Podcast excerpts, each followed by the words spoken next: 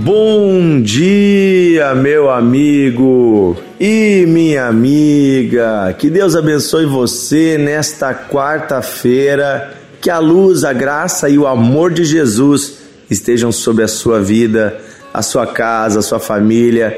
Que o Senhor guie os seus passos nesse dia na presença de Deus. Amém? Desejo que você possa andar com o Senhor todos os seus passos, todos os seus dias. Deixa eu te fazer uma pergunta. Você já se magoou com a igreja alguma vez? Você já ficou triste ou até decepcionado com a igreja alguma vez? Uma pergunta: será que a igreja ela é perfeita? Será que a igreja ela ela não comete erros? É interessante o que a própria Bíblia nos diz a respeito da igreja. Na carta aos Efésios, capítulo 5, versículo 25, o apóstolo Paulo ele nos faz uma comparação falando do marido e da esposa. Ele diz que o marido se compara a Cristo e a esposa se compara à igreja. E aqui ele está falando do sacrifício do marido. E também depois ele fala das responsabilidades da esposa. Mas quando ele fala do marido e fala da, da esposa, e ele fala então de Cristo e da igreja, ele vai falar algo muito importante para nós nesse sentido. Ele diz assim: Maridos, cada um de vocês amem as vossas esposas, assim como Cristo amou a sua igreja e se sacrificou por ela, a fim de santificá-la, tendo-a purificado com lavar da água por meio da palavra e para apresentá-la a si mesmo como igreja gloriosa, sem mancha nem ruga ou qualquer outra imperfeição, mas santa e inculpável. Olha só, aqui fala que Cristo se sacrificou pela igreja. Sim, ele fez isso lá na cruz, morrendo pelos nossos pecados, carregando sobre si o nosso fardo, a nossa condenação mas também fala que ele quer apresentar para si uma igreja inculpável, limpa, perfeita, sem ruga nem mancha. Quer dizer que ele está trabalhando hoje para santificar a igreja. Porque a igreja, ela é um corpo sagrado, mas formado por pessoas humanas. Eu sempre digo que a igreja, ela é um corpo híbrido. Ela é a junção da graça divina com a desgraça humana. São homens e mulheres que formam a igreja. No que depende de Deus, ela é santa e perfeita, mas no que depende dos homens, no que concerne aos homens, ela é falha, ela é imperfeita. Por isso, se você já viu erros na igreja, bem-vindo ao time. A igreja aqui nesta terra, neste momento, ela ainda não é perfeita, mas até o dia da glória de Cristo, Cristo está aperfeiçoando a igreja para entregar a si mesmo uma noiva perfeita. Ou seja, Cristo está num trabalho de aperfeiçoamento com a sua igreja.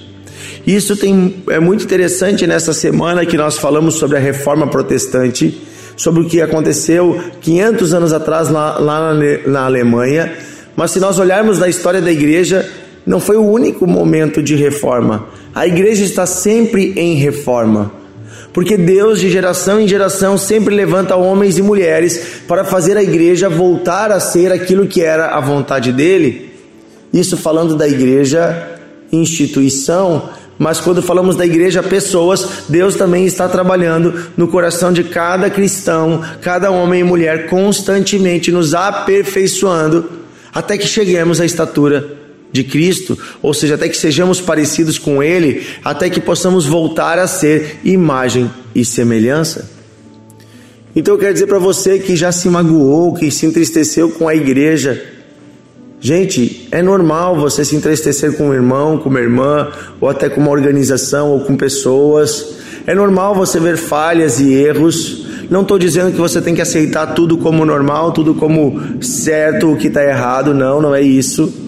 Mas estou dizendo que pessoas são falhas. A igreja não é perfeita, perfeito é o noivo. E você, como parte da igreja, você também é imperfeito. Mas você tem que olhar para o noivo e não para a noiva, porque a noiva ainda está no dia da noiva, ainda está se arrumando para se encontrar com o noivo.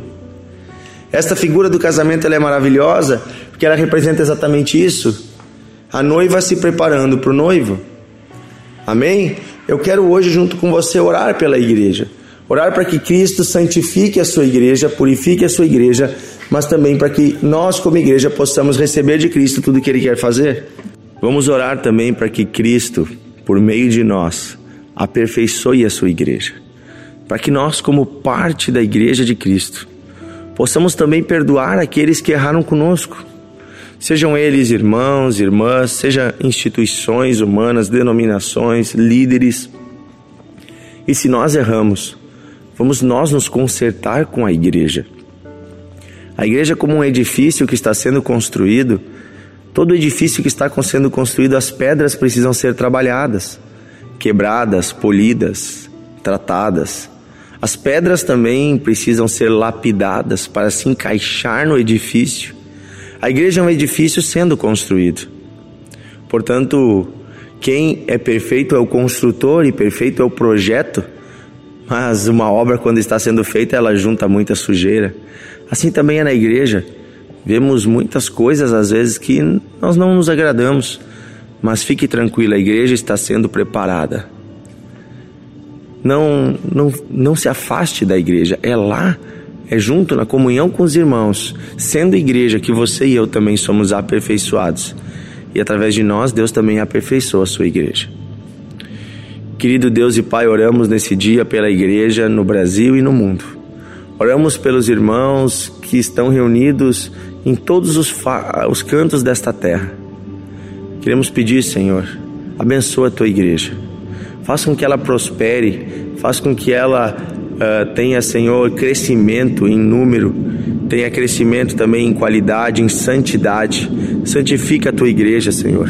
Purifica ela de todo esse mundo, limpa a igreja do mundanismo, das ideologias dessa terra, das impurezas, das sujeiras, da promiscuidade, da ganância. Limpa a igreja, Senhor, das invejas, das brigas por poder. Que nada disso faça parte da igreja. Que nada disso, Senhor, faça parte da nosso, do nosso dia a dia nas comunidades de fé. Que possamos, Senhor, andar em novidade de vida.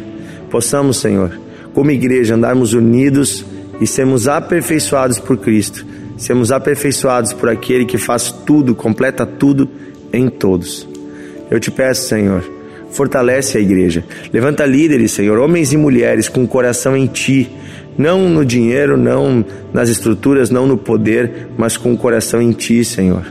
E nos dá um coração que perdoa, um coração que olha além das coisas humanas, enxergando aquele que está aperfeiçoando tudo em todos. Obrigado, Senhor, pelo que Tu estás fazendo. Oramos hoje também por Israel, Oramos, Senhor, por este conflito que está acontecendo. Pedimos a paz em Israel, a paz em Jerusalém, a paz na Palestina. Que caiam por terra, Senhor, todos os intentos de morte e violência, que esses grupos terroristas sejam, Senhor, completamente aniquilados, que cesse a violência naquela região. Pedimos pelos inocentes, por aqueles que nada têm a ver com conflito, Pedimos pelas crianças, pelos idosos, pelas mulheres, por aqueles, Senhor, que querem a paz. Traz a paz e guarda estas pessoas. Pedimos, Senhor, abençoa o mundo que está, Senhor, sofrendo. Abençoa, Senhor. Leva o teu amor. Pedimos, Senhor, envia missionários à Palestina, envia missionários à faixa de Gaza, envia missionários ao Oriente Médio. Pedimos, Senhor, mais homens e mulheres com coragem de anunciar o Evangelho naqueles lugares. É o que pedimos hoje, Pai, em nome de Jesus. Abençoa cada um que nos ouve, nos dá um dia de paz e cheio da tua presença. Aperfeiçoa-nos, Senhor, como a noiva se prepara para o dia do casamento. Aperfeiçoa-nos, Senhor. Reforma-nos, Senhor. Pedimos isso em nome de Jesus. Amém. Que Deus abençoe você nesse dia. Compartilhe o devocional e amanhã estamos juntos.